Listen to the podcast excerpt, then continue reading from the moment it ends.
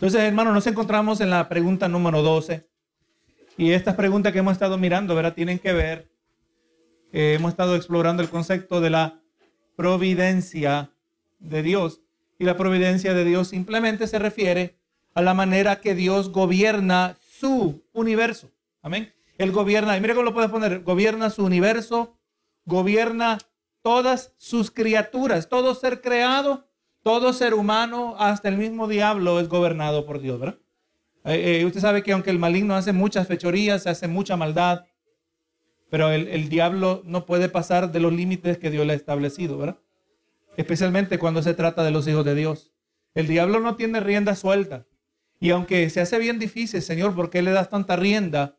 Pero Dios, aleluya, Él sabe lo que le está haciendo, ¿verdad? Él nunca pierde el control. Así que hablamos, ¿verdad? La providencia de Dios se refiere a la manera que Dios gobierna su creación y todo ser creado, sea seres celestiales o seres terrenales, Dios gobierna todo. Así que la pregunta número 12 dice, ¿qué acto de especial de providencia realizó Dios para con el hombre en el estado en que fue creado? O sea que la escena que vamos a mirar es eh, cuando Dios hizo al ser humano, a Adán y a Eva. ¿De qué manera Dios eh, trató, trabajó su, su manera de gobernar la creación? La respuesta es que cuando Dios hubo creado al hombre, hizo con él un pacto de vida. Sepa, recuerde, hermanos, que todos los pactos originan con Dios. Nosotros no originamos pactos. Nosotros no venimos y se voy a hacer un pacto contigo. No, no. En la Biblia miramos que todo pacto origina con Dios. Dios eh, hace el pacto y Él establece los términos de Él. Hizo con Él un pacto de vida y bajo condición de perfecta obediencia, ¿verdad? Ah, de lo que Adán tenía que hacer es obedecer. Prohibiéndole comer del árbol del conocimiento del bien y del mal bajo la pena de muerte. O sea, sus acciones van a tener consecuencias. Imagínense, hermano, qué, qué complicada se ha vuelto la vida si Adán hubiera podido obedecer un tan solo mandamiento. Amén. Un solo mandamiento tenía Adán. Nosotros tenemos que velar que nuestra, nuestra desobediencia hacia Dios puede expresarse de tantas maneras. Amén. El orgullo del corazón humano se puede manifestar de tantas maneras. Por ejemplo, una manera que se manifiesta el orgullo humano es es que es que es que a mí no me gusta pedirle ayuda a nadie. Yo siempre resuelto yo solo. Amén. O sea, en otras palabras, yo no necesito a nadie, yo no dependo de nadie. Y muchas veces el Señor nos pone situaciones que tenemos que tragarnos el orgullo. ¿Por qué? Para depender de otros. ¿Por qué, hermanos? Porque somos un cuerpo. Con orgullo no podemos ser un cuerpo. ¿Verdad que sí? Eh, o sea, eh, eh, no, no, es que yo soy bien independiente, dice uno. No, es orgullo. Entonces, tenemos que estar siempre en su palabra, porque el pecado puede tener muchas expresiones. Mire lo que dice Oseas 6, 7, más ellos. Esto lo solo vamos a leer aquí rápido. Más ellos, cual Adán, o sea, más ellos como Adán, traspasaron el pacto y allí prevaricaron contra mí. Romanos 10.5 dice, porque la justicia que es por la ley Moisés escribe así, el hombre que haga estas cosas vivirá por ellos. O sea que como mirábamos en, en, en el caso de Adán, Adán obedecía, iba a haber vida. Si había desobediencia, iba a haber muerte. Gloria en el mismo día, hermano, de la misma manera, eso existe en el día de hoy. Obedecer a Dios va a resultar en vida, en muchas maneras vida física, pero indudablemente vida espiritual. Pero la obediencia. Pero la vida, eh, la desobediencia va a resultar indudablemente en una eventual muerte, pero definitivamente en muerte espiritual. Génesis 2.17, ver el mandamiento, dice, más el árbol de la ciencia o el árbol del conocimiento del bien y del mal, no comerás, porque el día del que comieres, ciertamente morirás. Ahora vamos mirando, hermanos, que Dios lo puso al hombre, a Adán, y eventualmente a Eva, los puso en el paraíso. Había, todo era perfecto. Amén. Había equilibrio, había balance. Todo lo que ellos necesitaban estaba allí. Todo lo que ellos necesitaban era suplido, era un lugar de bienestar, era un lugar de, bendición, de bondad, ¿verdad? De parte de Dios. Lo mejor de Dios, imagínense, reservado para ellos. Solo había una estipulación, este árbol que está aquí, no lo coman. Pero la pregunta es, ¿por qué Dios puso el árbol? Si Dios no hubiera puesto el árbol, el, hombre, el ser humano, nunca hubiera podido expresar genuina obediencia. ¿Pero que sí? Porque si no hay manera de romper la ley, entonces la obediencia no es genuina. ¿Usted cree, hermano, vamos a mirar en un, en un gobierno tiránico, hablando de un gobierno comunista como lo que es en Cuba, la gente no dice ciertas palabras, la gente no tiene cierta conducta. Entonces uno dice, si usted mira su conducta, dice, mira, son le, tienen lealtad a la patria. ¿Qué cree usted? No es lealtad, ¿verdad que sí? Porque si dicen algo indebido, pueden hasta morir. ¿Verdad que sí? Así que esa no cuenta como lealtad, no cuenta como obediencia. Pero así también, aleluya, Dios quiere que le obedezcamos y lo hagamos de corazón. Todo lo que hacemos tiene que ser de corazón. No forzado, no manipulado. Dios no manipula a nadie, ¿verdad? Pero indudablemente Dios puso el árbol porque el ser humano tenía que tener la voluntad, la habilidad de poder escoger. Sin la habilidad de escoger, sin la habilidad de ejercer voluntad, entonces el amor no, no, existe. Usted tiene, usted tiene un robot que lo tiene programado y el, bueno, ahora los robots se están volviendo más sofisticados. Y mira, tengo ahora mi aspiradora electrónica, una rumba le llama, ¿verdad? Y está programada, mira cómo me ama la aspiradora. Usted no va a pensar así, ¿verdad? Mira, todos los días cómo estoy, me ama mucho mi cafetera, todos los días me tiene el cafecito preparado. Una cafetera que usted la puede programar. Usted no piensa así, ¿verdad? Están haciendo exactamente aquello para lo que fueron diseñadas. No están ejerciendo voluntad no tenemos tal relación con esas cosas, ¿verdad? Pero en el caso del ser humano, nosotros no fuimos hechos robots. Tenemos voluntad y que, y aleluya, y es de agrado a Dios cuando usamos nuestra voluntad para amarle a Él, para servirle, para, para tener lealtad a Él. Eso hubiera sido imposible de expresar si Dios no hubiera puesto ese árbol. Aunque tuvo grandes consecuencias, ¿verdad? Indudable. Gloria a Jesús. Sí, hermano, y lo menciono en breve, esto estaba hablando la semana pasada que aquello que se ve tan malo para nosotros, desde la perspectiva de Dios, no se ve tan malo. Por ejemplo, el pueblo de Israel, gloria a Dios, este, desobedeció, desobedecieron y tuvieron que andar en el desierto por 40 años. Eso suena muy malo, ¿verdad que sí? Mucho, la mayoría murieron. La mayoría de una generación, de aquella generación de, de, de 20 años para arriba, murieron en el desierto. Muy malo que no pudieron llegar. Pero de la perspectiva de Dios, Dios estaba purificando el pueblo. Amén. Y eventualmente se cumplió la promesa, ¿verdad? De la tierra prometida. Desde la perspectiva de José, muy malo que fue vendido en esclavitud a Egipto. ¿Verdad que sí? Desde la perspectiva de él, que sus hermanos lo traicionaron, que terminó como esclavo y de ahí le se levantaron una calumnia, terminó preso y terminó preso y olvidado en, eh, en la prisión. Se ve muy malo desde la perspectiva humana, ¿verdad que sí? Y él no hizo nada indebido. Pero de la perspectiva divina, Dios tenía un gran plan donde Él iba a rescatar a Israel. Así que también, hermano, tenemos que mirar que eh, el camino largo no es necesariamente malo. Y tenemos que entender que todo, eh, indudablemente, sin cuestionar, todos los propósitos de Dios siempre son buenos. El mismo José lo entendió. Ya bueno, va leyendo al final de Génesis, creo que como Génesis 50, eh, cuando ya murió su padre, eh, sus hermanos tenían miedo que él siendo ahora el, vicepresidente de, de, Egipto, teniendo la máxima autoridad, aparte de Faraón, él iba a mandar a matar a sus hermanos por lo que le hicieron. Y él le dijo, lo que ustedes tramaron para mal, Dios, Dios lo obró para bien.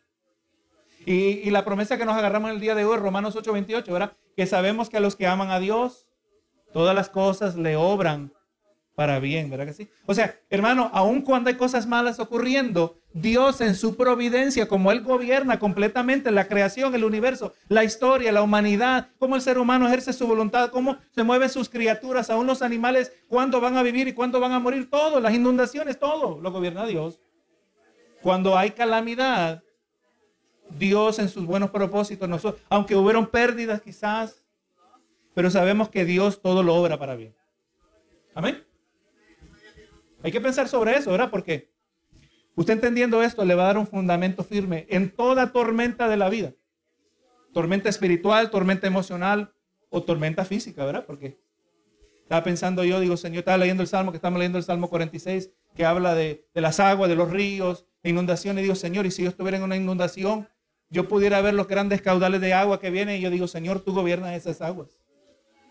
Y a mí no me va a pasar nada que tú no quieres que no me pase. Eso no quiere decir que no me puede llevar la corriente. Pero si me llevó la corriente, era la voluntad de Dios. ¿verdad? Dijo Job, Jehová dio, Jehová quitó, sea el nombre de Jehová bendito, ¿verdad? Podemos nosotros regañar a Dios porque, ¿por qué, ¿por qué le cortaste la vida a fulano? No podemos, no nos corresponde. Entonces, hermano, así que vamos mirando, ¿verdad? Como dice la pregunta, le vuelvo a repetir, ¿qué acto especial de providencia realizó Dios para con el hombre? en el estado que fue creado. O sea que como Dios ejercitó su gobierno, lo creó con un pacto de vida, bajo condición de perfecta obediencia, prohibiéndole comer del árbol del conocimiento del bien y del mal y bajo la pena de muerte. Así que hermano, la pregunta anterior a este, eh, eh, de este catecismo no, nos permitió aprender que Dios controla todas las criaturas y los eventos. Y aquí hemos de aprender cómo Dios se agradó en ejercitar su gobierno sobre el hombre eh, desde el comienzo de la historia humana por medio del pacto de vida que también es llamado como el pacto de obras, era el términos teológicos. Y hemos de poder observar cuando, cuando, cuando lleguemos a la pregunta número 20, que Dios ejercita un gobierno especial sobre una porción de la raza humana y a través de un nuevo y mejor pacto que es el pacto de la gracia. ¿verdad? Vamos mirando, ¿verdad? Se, se, entiende especialmente el pacto que Dios hizo con Adán, pero eventualmente Dios hizo un pacto con el pueblo de Israel, el, el cual conocemos como el antiguo pacto el pacto de la ley, ¿verdad que sí? Ellos estaban bajo la ley. Ahora, en el Nuevo Testamento, con la muerte y también la resurrección de Cristo, Dios hizo un pacto con su iglesia, ¿verdad? Con todo aquel que pone su confianza. Y ahora nosotros estamos en el nuevo pacto. Hebreos, la carta de los Hebreos dice que Dios nos dio un nuevo pacto, un mejor pacto, con mejores promesas, con mejor sacrificio, con un mejor sacerdocio, ¿verdad? Todo es Jesucristo. Y por medio de este pacto brinda a sus escogidos hacia la salvación eterna. Y en esta lección vamos a considerar las cosas como fueron al comienzo, antes que el hombre pecara contra Dios. No sabemos nosotros, de acuerdo al libro de Génesis, cuánto tiempo pasó entre la creación del hombre, como aparece ¿verdad? en el sexto día, aleluya, y la caída del hombre, ya cuando vamos mirando eh, de Génesis capítulo 2, capítulo 3, ¿verdad? Gloria a Dios, Satanás aparece en la escena. Eh, la palabra, verá, guarda detalles. Ahora hacemos una pregunta, hermanos, aquí. ¿Qué es un pacto? Le vuelvo a reiterar que en la Biblia nosotros miramos que todos los pactos comienzan con Dios. Dios hizo un pacto con Noé, Dios hizo un pacto con Abraham, hizo pacto con los hijos de Abraham, ¿verdad que sí? Dios hizo pacto y vemos que siempre Dios ha sido el que inicia el pacto. Un pacto es diferente a un contrato. En un contrato que un intercambio de cosas. Hermano, no comete el error de vivir bajo contratos espirituales. Y muchas veces sin darnos cuenta, nosotros estamos viviendo bajo contrato. Señor, mira, te pido esto, por favor, Señor. Y si tú haces esto, yo te prometo que voy a hacer esto. No, la, la vida cristiana no se vive bajo contrato. Amén. Aleluya. Dios ha hecho promesas a sus hijos, de las cuales podemos depender, pero al final todas se van a cumplir conforme al perfecto plan de Dios. Y no siempre se van a sentir como que me favorecen a mí, aunque indudablemente el creyente va a mirar a lo largo de su vida que indudablemente Dios lo favorece. Amén. Aunque no siempre, no todo nos va a favorecer de la manera que pensamos. Pero un pacto es un acuerdo entre dos o más personas. Y esto es cierto, suficiente, cuando el pacto que estamos pensando es entre dos o, o más simples personas humanas. Pero en la antigua definición no es verdaderamente aceptable cuando pensamos acerca de los pactos de Dios con los hombres. Por cuanto si hemos de comprender los pactos de Dios con los hombres, debemos descartar todo pensamiento que habría de sugerir que Dios y el hombre son socios iguales en el pacto.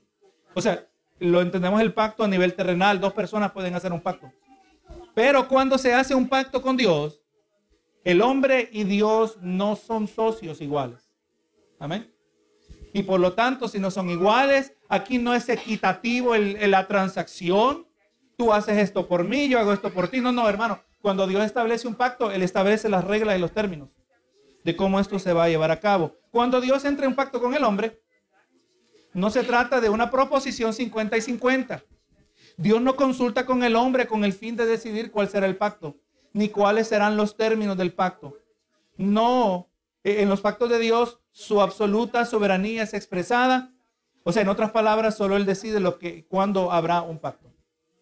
Amén. Y todo esto tenemos que mirar en la Biblia, ¿verdad? En nuestro ejemplo, nuestra, nuestro punto de partida, nuestro punto de referencia siempre es la totalidad de la palabra del Señor. Yo le dejo de tarea que usted medite sobre estas cosas. En particular, una pregunta que casi nunca la hacen, o casi nunca me la hacen, o quizás usted se la hace a usted mismo. ¿Cuál es la relación entre el Antiguo Testamento y el Nuevo? ¿Verdad? ¿Por qué? Obviamente tenemos el Antiguo Testamento, es el Nuevo, pero usted tiene que saber que el Antiguo Testamento no se aplica en la vida del creyente de la misma manera que se aplica el Nuevo Testamento. Número uno, hay que recordar, y solo aquí en breve, el Antiguo, el Antiguo Testamento principalmente presenta el pacto de Dios con Israel. Por lo tanto, yo no puedo reclamar las promesas que le hicieron a Israel, que Dios le dará tierra y le dará esto. No, eso le aplica a, a los descendientes de las doce tribus. Lo que nosotros nos aplica principalmente son lo que encontramos en el Nuevo Testamento. Así que hermano, Dios es soberano y mientras mantenemos firmes estas verdades en nuestras mentes o en nuestra manera de pensar, em, vamos a abandonar el peligro, eh, tener cuidado de, mirar lo que podría sugerir llamar el primer pacto, el pacto de vida o de obras. ¿Y cuál es el peligro? Eh, que pensemos que, el hombre podría ganarse algo de parte de Dios. O sea, hermanos, eh, Dios hizo el pacto y le llaman el pacto de obras, el pacto de vida, eh, un pacto que requiere obediencia. Usted no se puede ganar el favor de Dios. No importa cuánto usted ore. Si usted es una persona de oración, eso no quiere decir que todo va a salir bien. O que desde nuestra perspectiva, vamos a ponerlo así, que desde nuestra perspectiva todo siempre va a ser que sí, como nosotros le estamos pidiendo. Eso no garantiza nada. Eso a mí no me garantiza que yo voy a vivir más largo que otros cristianos porque yo leo mucha Biblia. Pregúntele a Juan el Bautista.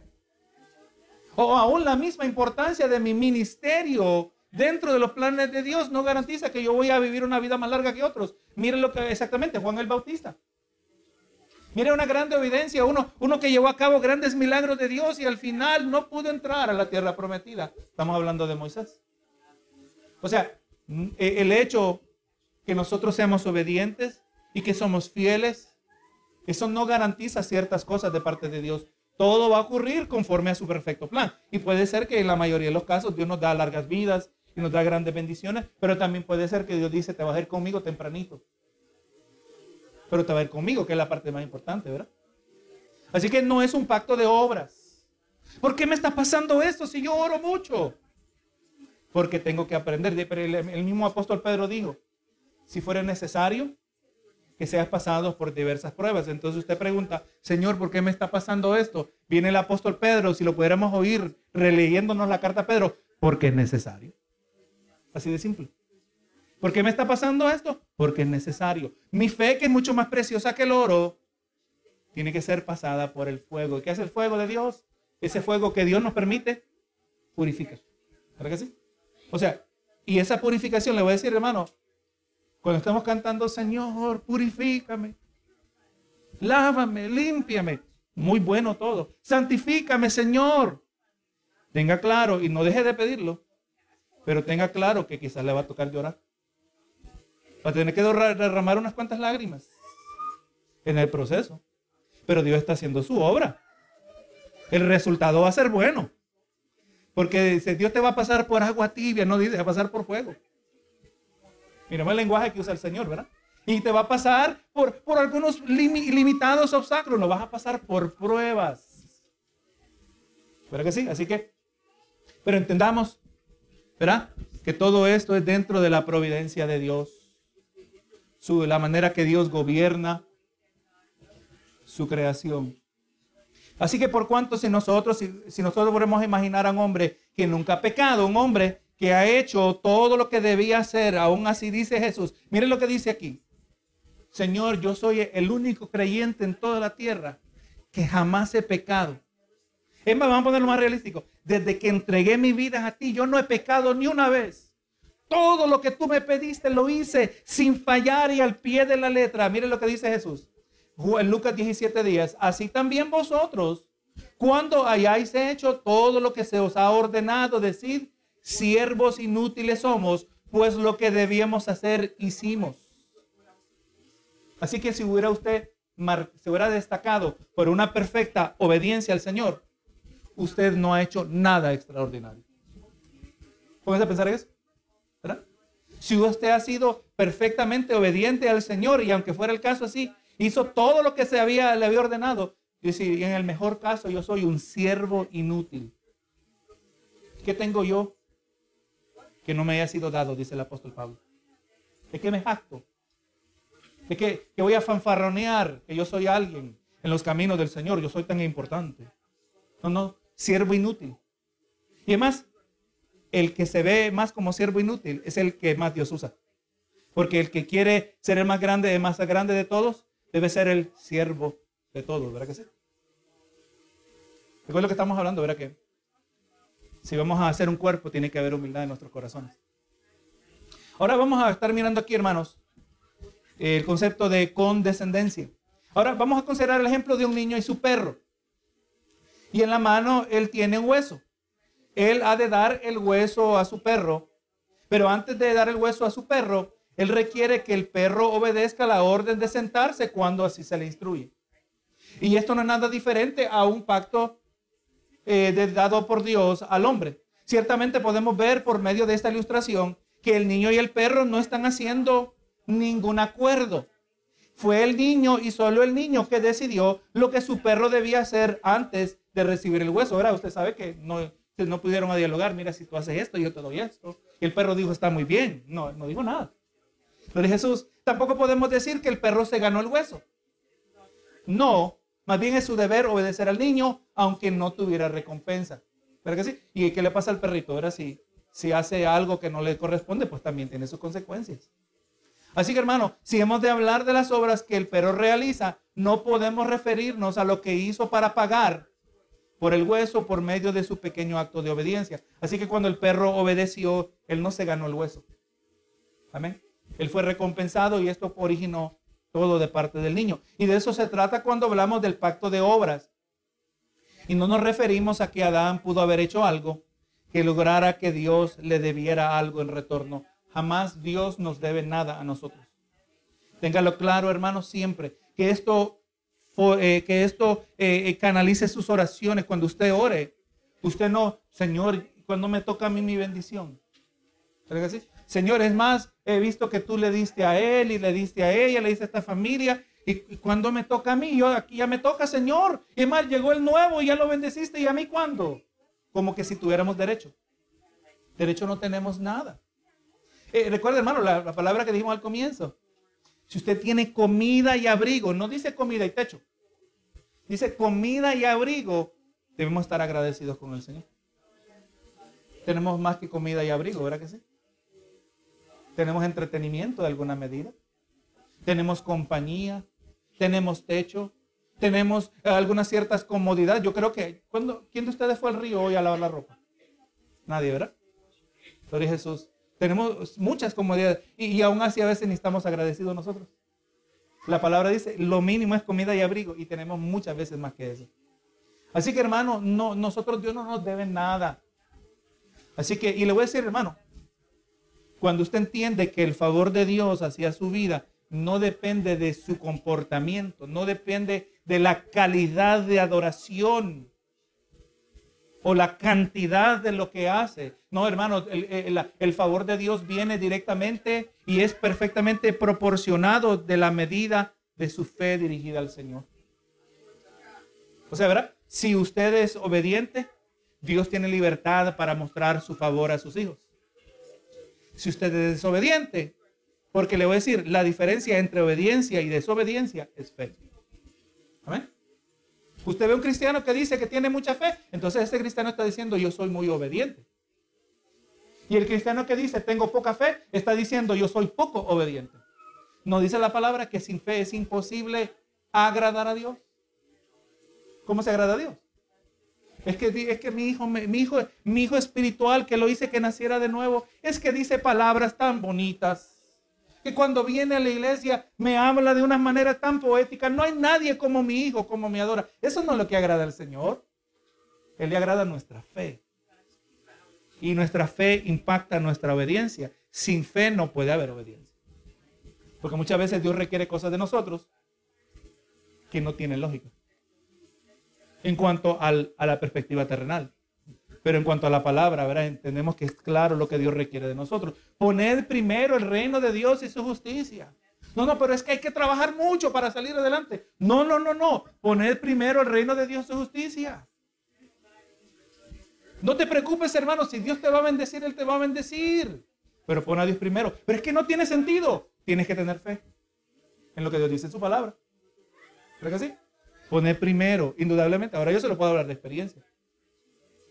Usted pone a Dios primero, Dios le va a dar bendiciones que usted ni sabía que eran bendiciones. Dios le va a dar bendiciones que usted ni sabía que existían y mucho menos para pedirlas. Dios es capaz de darnos más de lo que podemos pedir, dice el verso, y lo que podemos pensar. Hay bendiciones que ni se me ocurrieron que Dios podía dar y Dios las da. O sea, la obediencia requiere fe. Y no es la, eh, eh, eh, aquello que produce o nos gana el favor de Dios. El, favor, como lo llamamos, ¿verdad? La gracia de Dios se refiere a su favor inmerecido. ¿Qué merece usted de Dios? Nada. Nada bueno merecemos de Dios. Yo no merezco nada bueno ahora mismo. No importa cuántos años llevo en el ministerio. No importa que he sido fiel a mi esposa, que he sido fiel a mis hijos fiel a la iglesia. Yo no merezco nada bueno de parte de Dios. Nada. Todo es conforme a su gracia. Es un favor inmerecido, Señor. Yo, yo no merezco esta bendición. Así no debemos sentir siempre. Así que por, por definición, cuando Dios nos favorece, cuando Dios nos muestra su gracia, e, es inmerecido. Yo no me puedo jactar. Yo, esta bendición, yo me la gané. No, yo no me gané nada. Eso ha sido la misericordia y la generosidad de Dios. Así que hermanos, solo podemos decir que Dios se agradó a requerir una cierta obediencia como la condición bajo, la cual un obsequio sería otorgado. Así que lo que entendemos es que aunque la obediencia no nos gana nada, no nos, Dios no nos tiene que deber nada, pero es en el contexto de obediencia que Dios se agrada en bendecir a sus hijos. Póngase a pensar cómo es con los hijos, nuestros hijos terrenales cuando los hijos son obedientes. Ellos no se están trabajando para, ellos están siendo obedientes, lo que se debe hacer, un hijo tiene que obedecer a sus padres. Pero el, padre se siente agradado y le nace bendecir a sus hijos, ¿verdad? Pero no es que el hijo entienda, si te portas bien, yo te voy a dar muchas bendiciones. No, no, es porque su carácter de, de, buena gana, de corazón, obedece, ¿verdad que sí? Así también Dios.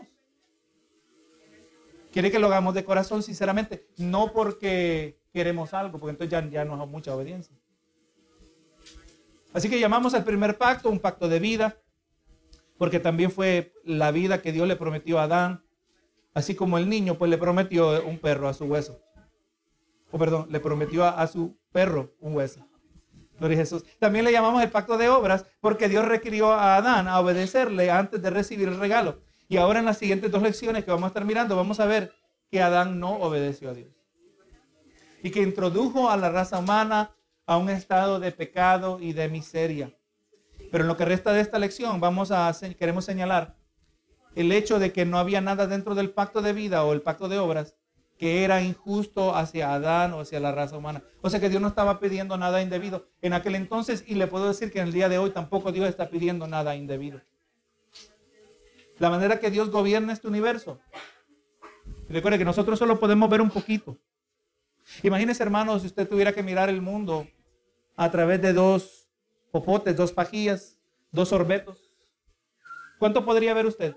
Es más, aún con binoculares que son diseñados para ver, usted solo puede ver bien poco, aunque puede ver a larga distancia. Y además, mire, con el binocular, usted puede ver bien lejos, pero no puede verlo de cerca. El que anda con algo que limita su visión no va a tener una percepción correcta de la realidad. Mira lo que está en aquella montaña, pero no puede ver el carro que le va a pegar, le va a pasar por encima. Así también en nuestra perspectiva acerca de la realidad. Nosotros no podemos ver lo que Dios mira. Por lo tanto, no vamos a entender lo que Dios hace. Sí, no siempre vamos a entender. Lo que sí debemos siempre entender es su corazón, su carácter, sus atributos. Dios es bueno, ¿verdad? Gloria a Jesús. Eh, también vamos a mirar que lo que resta de esta lección, queremos señalar el hecho de que no había nada dentro del pacto de vida, o como ya dijimos, ¿verdad? Que, que era injusto. Ahora, vamos a mirar aquí dos razones. Mire las razones por las cuales sabemos que no había injusticia. Número uno, Adán fue creado con la habilidad necesaria para cumplir lo que Dios requería de él. Amén. Recuerde, Adán no era un cavernícola. Recuerde, nosotros no creemos en los cavernícolas, no creemos en hombres primitivos. El primer hombre fue hecho completamente humano, completamente desarrollado. No era una mezcla entre simio y humano o una criatura eh, eh, intermedia. No, no. Era completamente humano, a imagen y semejanza de Dios. Por lo tanto, no creemos en los cavernícolas, no creemos en el neandertal, no creemos en el cromagno. El primer hombre fue Adán. Y así Dios lo que le pidió a él, él tenía la capacidad. No dice la palabra también en el día de hoy que Dios no nos pasa por ninguna prueba, no nos pone ninguna carga que no podamos llevar. O sea que lo que era cierto de Adán en aquel entonces, en un estado de perfección, también es cierto de nosotros, sus hijos, en el día de hoy, en un estado de dependencia de Dios habiendo nacido de nuevo, ¿verdad? A nosotros no se nos requiere nada que no lo podamos hacer en el poder del Espíritu Santo que mora dentro de nosotros. Amén. Miremos eh, lo que dice Eclesiastes acerca del estado en el cual el hombre fue creado. Eclesiastes 29 dice, mira, solo esto he hallado, que Dios hizo rectos a los hombres, pero ellos se buscaron muchas artimañas. ¿Cómo hizo Dios, hermano? Adán era perfecto. Adán era recto por un corto de tiempo. El ser humano no tenía que pecar. Es más, Adán no nació como nosotros nacimos. Él no nació como pecador. Nosotros nacimos pecadores. Amén. ¿Recuerda la ilustración que le daba el otro día? Si vamos a ser teológicamente correctos, vamos a ser bíblicos. Cuando miramos a ese niño recién nacido, vamos a ser correctos en decir, mira qué lindo el nuevo pecador que nació. Es cierto, ¿verdad? Es cierto. Pero no, no, no, no uno es, es perfecto. Solo le faltan las alas. Es un angelito, decimos nosotros. Nada más crezca, se da cuenta que no es tan ángel como pensábamos, ¿verdad? Pero la realidad es que nacimos pecadores. Adán no fue creado en un estado de pecado. Adán fue creado perfecto. Amén. Perfecto, en un estado de perfección. Él no tenía que pecar. Y sepa, hermano, que aún ni el mismo Satanás podía forzar a Adán que pecara. Cuando Adán pecó, él pecó de su propia voluntad. Mire lo que dice aquí. Y aquí voy a parar el argumento. Bueno, no lo voy a poder parar, pero por lo menos entre nosotros. ¿Quién tuvo la culpa? ¿Eva o quién tuvo la culpa? Adán. Entonces los hombres se paran. Eva tuvo la culpa porque, por eso estamos en este aprieto, dicen los hombres. ¿Por qué? Porque ella comió primero. No, no. Mire lo que dice aquí 1 Timoteo 2.14. Adán no fue engañado sino que la mujer, siendo engañada, incurrió en transgresión. Así que si Adán no fue engañado, ¿qué fue él entonces? Él fue desobediente. Y recuerde cuando Dios aparece en la escena o la voz de Dios, Adán, Adán, ¿dónde estás? Y, no preguntó por Eva. ¿Usted cree que Dios no sabía que Eva comió primero? Pero fue cuando Adán comió que se les abrieron los ojos. ¿Y por qué fue cuando Adán comió? Porque a Adán se le dio el mandamiento, porque Adán era la cabeza de Eva, así como el esposo es cabeza de la esposa, porque él es cabeza del hogar. El hombre es el que es responsable de la dirección de su hogar. Hay una jerarquía que Dios ha establecido. Entonces, ¿quién tenía la culpa? La tuvo Adán. Y hay que, que decirlo como es. Ahí se acabó el argumento. Adán no fue engañado, Adán fue desobediente. Entonces, hermano, él sabía que Satanás lo estaba tentando para que hiciera algo que no debía hacer. Él estaba bien claro, un hombre inteligente, hermanos. De muchas maneras, eh, vemos que él descuidó su lugar. El hombre tiene que cuidar por el bienestar espiritual de su familia. Tiene que cuidar por el bienestar de sus hijos, de su esposa. La palabra que dice que así como Cristo trabaja con la iglesia para presentársela a sí mismo santa y pura sin mancha, así también el padre que el esposo que ama a su esposa tiene que hacer lo mismo con su esposa. Tiene que hacer lo mismo con su familia. Así que hermanos, Adán tenía la habilidad para cumplir. Él no fue diseñado para fracasar. Él desobedeció. Segundo, vamos mirando que en todo esto Dios rodeó a Adán con muchos incentivos con el fin de prevenir desobediencia. Dice Génesis 2.16, y mandó Jehová Dios al hombre diciendo, de todo árbol del huerto podéis comer. Usted ve que cuando Satanás se le presentó a Eva, Satanás distorsionó lo que, lo que había dicho Jehová. Como que Jehová dice que no podéis comer de todo árbol. No, no. Eva lo corrigió. Pero vemos que exactamente Dios le dijo, puedes comer de todo, solo un árbol. Solo un árbol no debes comer. Y como todas estas cosas eran muy buenas, Génesis 1.31, y como Dios las había ofrecido a Adán, no había necesidad de ir en contra de la palabra de Dios. Hermano, sepa que cuando nosotros desobedecemos a Dios, eh, cuando se trata de lo que Dios provee, pensamos nosotros que su provisión es inadecuada. Estamos diciendo, Señor, lo que tú me suplas, lo que tú me provees, no es adecuado, no es suficiente, lo voy a hacer a mi manera. Pregúntele al, al rey Saúl. Le dijo el profeta Samuel, no vayan a la batalla antes de ofrecer sacrificio. No ofrezcan sacrificio hasta que yo llegue primero. El rey Saúl dice que se tarde y pasaron, no sé si pasaron días, recuerdo bien y miraba que la gente estaba esperando eh, eh, el, profeta de Dios, que les iba a elevar la moral, el saber que el profeta estaba presente, quería decir que ellos iban a pelear la batalla y que iban a ganar, pero estaban perdiendo la moral, se estaban desanimando. Y que vino Saúl y tomó las cosas en sus manos y ofreció sacrificio, sacrificio. O sea, no él no entendía que un Dios que todo lo gobierna cuando Él no está actuando, no es que está siendo inadecuado, no es que está siendo descuidado. Dios siempre provee lo suficiente cuando nosotros necesitamos. Y cuando sentimos que ya se acabó, en el mismo momento Dios actúa. O sea, Dios, Dios nunca llega tarde. Dios lo tiene todo perfectamente determinado. Todo en el tiempo de Dios.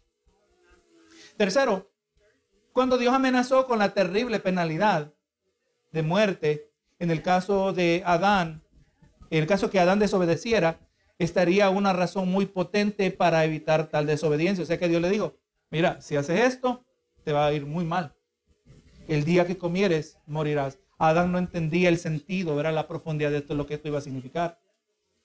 Así que, eh, aunque es cierto que todos pecamos en Adán y todos somos caídos junto con él en su primera transgresión, nada de esto es injusto. Vamos a mirar, porque a veces usted le habla evangelizando, hermanos, sepa. Y, le menciona aquí en un breve paréntesis, evangelizar no es invitar a la iglesia. Invite a la gente a la iglesia, indudablemente. Pero evangelizar es presentar el evangelio. Todo cristiano debe evangelizar. Tenemos que ganar almas para Cristo. Amén. Tenemos que proclamar a Cristo, traer el evangelio y decirle, mira, en cuanto a la palabra, todos hemos nacido como pecadores todos llevamos la mancha del pecado a causa del pecado original de Adán. Y a veces los, incrédulos dicen, pero yo, pero ¿qué culpa tengo yo? ¿Qué culpa tengo yo? Yo no estaba allí. Yo no tengo culpa de Adán. Y uno dice, eh, ¿qué injusto es eso? Dice alguien. Ok, vamos a decir por un momento que es injusto. ¿Usted no cree que es más injusto que Cristo tuvo que morir en nuestro lugar? O sea, si hubiera habido una aparente injusticia en Adán, Toda justicia es rectificada en el segundo Adán que se llama Jesucristo. ¿Verdad que sí? Si vamos a hablar de injusticia. Si vamos a, no descartar la queja del incrédulo. El asunto es que nacemos con la mancha del pecado, salimos, nacimos contaminados, pero al final de todo no somos, no somos condenados, sino por nuestro propio pecado. Romanos 3:23 dice, por cuanto todos pecaron y están destituidos de la gloria de Dios. ¿Cuántos de nosotros hemos pecado? Todos nosotros le pregunta a alguien, tú dices mentiras, yo nunca miento, ya dijo una mentira ahí en el mismo momento. Todos mentimos. ¿Sabe el, hermano Ray Comfort que tiene, sale el canal de YouTube? Él, él le habla y dice, ¿tú alguna vez dices mentiras? Y mire cómo él, muchas veces contestan así. Yo he dicho mentiras. Y, he dicho, ¿Y cuántas mentiras ha dicho? Muchas. Pero todos mentimos. Se justifica. Pero usted sabe que todos mentimos. ¿Es cierto? Pero mentira es mentira y aunque todos mentimos, o aunque todos hemos mentido, todos somos responsables por nuestras mentiras. No importa que todo el mundo miente. No importa que esté de moda mentir. Pecado es pecado, ¿verdad? Así que hermano, verdaderamente, nosotros nacimos pecadores y al haber nacido, indudablemente, incuestionablemente, vamos a pecar. Es inevitable. Ahora vamos a mirar, hermano, un ejemplo de representación. Entonces, hermano, aquí vamos mirando, consideramos el ejemplo de un niño y su papá. El papá, papá, papá pregunta al niño, ¿por qué soy americano? La respuesta es obvia. El niño es americano porque nació aquí. El niño es americano también, podría ser porque sus padres son americanos, ¿verdad que sí? Así que los niños nacen con las ventajas o con las desventajas correspondientes a sus padres. Pero ¿debería el niño quejarse de que esto es injusto? Sabemos que eso no es el caso, ciertamente no.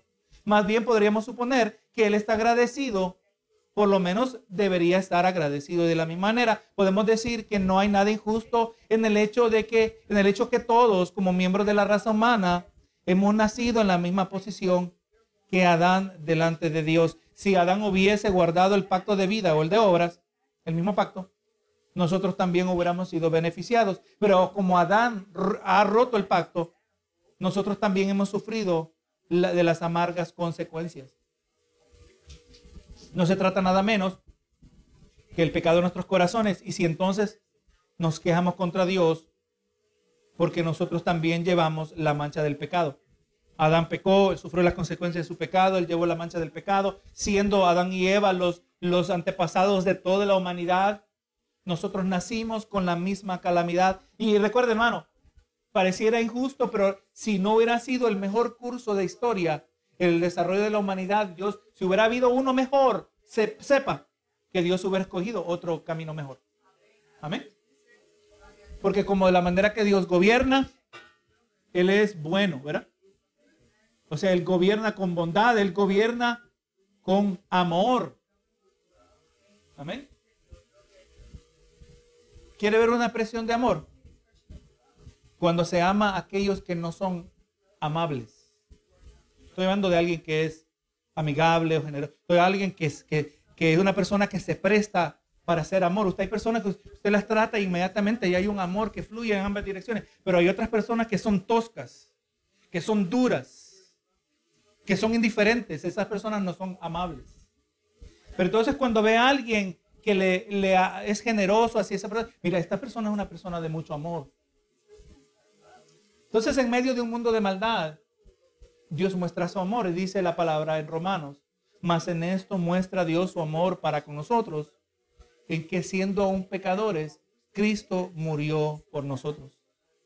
Queremos ver cómo Dios ama. Mire a un Cristo que murió por un montón de borrachos, por un montón de idólatras, por un montón de asesinos. ¿Usted mandaría morir a su hijo para que el asesino pueda vivir? Ninguno, ¿verdad? aquí no hay ninguno de nosotros. Mira, yo, yo estoy dispuesto a que mi hijo muera en el lugar del asesino, del, del, del, aquel que abusa de sus hijos, de la mujer que no cuida a su hogar, que los descuida. hay madres que ahora matan a los hijos también, ¿verdad que sí? Hay perversidad. En ninguna manera nosotros podríamos decir que tenemos tanto amor que hiciéramos tal sustitución, pero es exactamente lo que Cristo hizo. Cristo, Dios nos mostró su amor en que siendo pecadores, Cristo murió por nosotros. No murió por aquello de nosotros que ya habíamos nacido de nuevo.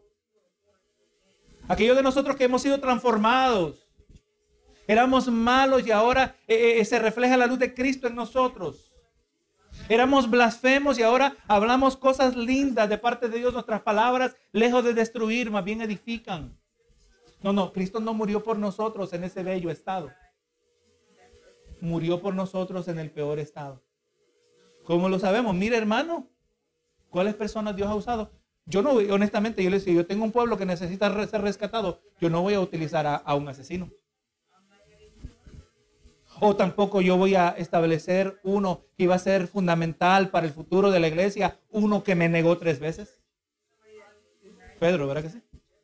El caso del asesino era Moisés. También David fue asesino y la palabra nos dice que era un hombre conforme al corazón de Dios.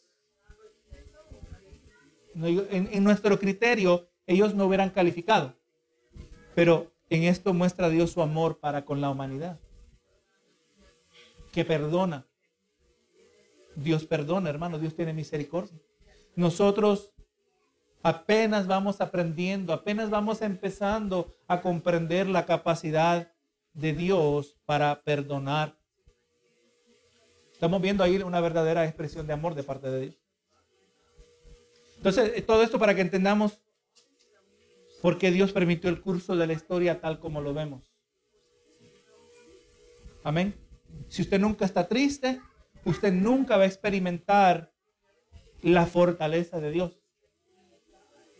Que en medio de las lágrimas Dios le puede traer gozo. Si usted nunca ha estado herido, usted nunca va a entender lo que es la sanidad de parte de Dios.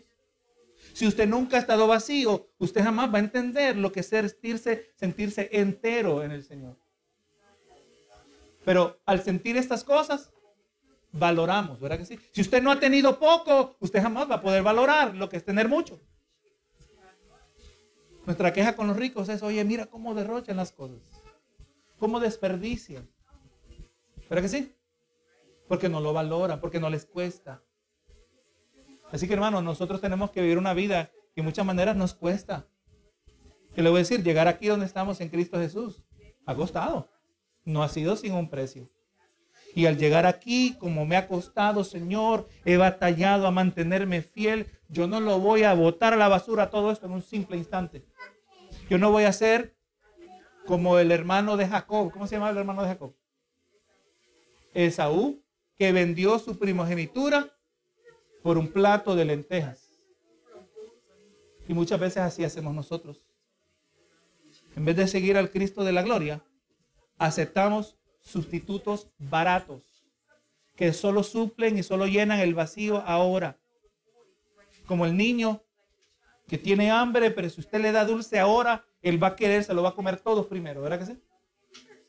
Pero eventualmente va a tener hambre. Así también el que busca un sustituto barato para suplir el ahora, en este, aquí ahora, después se va a sentir vacío. Y perdemos algo más precioso por tener algo más barato ahora. Eh, tenemos algo más precioso para después, algo más duradero para después, pero lo, entregamos con, el, con, con, tal poder obtener algo aquí, ahora, aunque es un sustituto, sustituto barato. No cometamos ese error. Así me, se me enseñó que todo lo bueno cuesta. Tenemos que esforzarnos, tenemos que, así como, aleluya, en la, en la salud, en, en, esta vida terrenal, gloria a Dios, si usted quiere ser saludable, tiene que, esforzarse, tiene que hacer ejercicio, tiene que caminar. Si lo quiere hacer a través de químicos, se va a enfermar, porque así no fue diseñado. Y la palabra dice que el que trabaja, el que, el que no trabaja, que no coma. El que siembra cosecha, cada uno conforme a lo que siembra va a cosechar. ¿Verdad que sí? Así que no hay atajos en la vida. Hay que va a haber que sudar, va a haber que forzarse, va a haber que estudiar la palabra, hay que sacrificarse. Eh, podría haber más televisión, pero yo quiero necesito más alimentarme de la palabra del Señor. O sea, hay que, hay que intercambiar algo por algo mejor y esto requiere disciplina. Entonces entregamos algo que podría ser algo barato en el ahora, algo para obtener algo duradero en el después.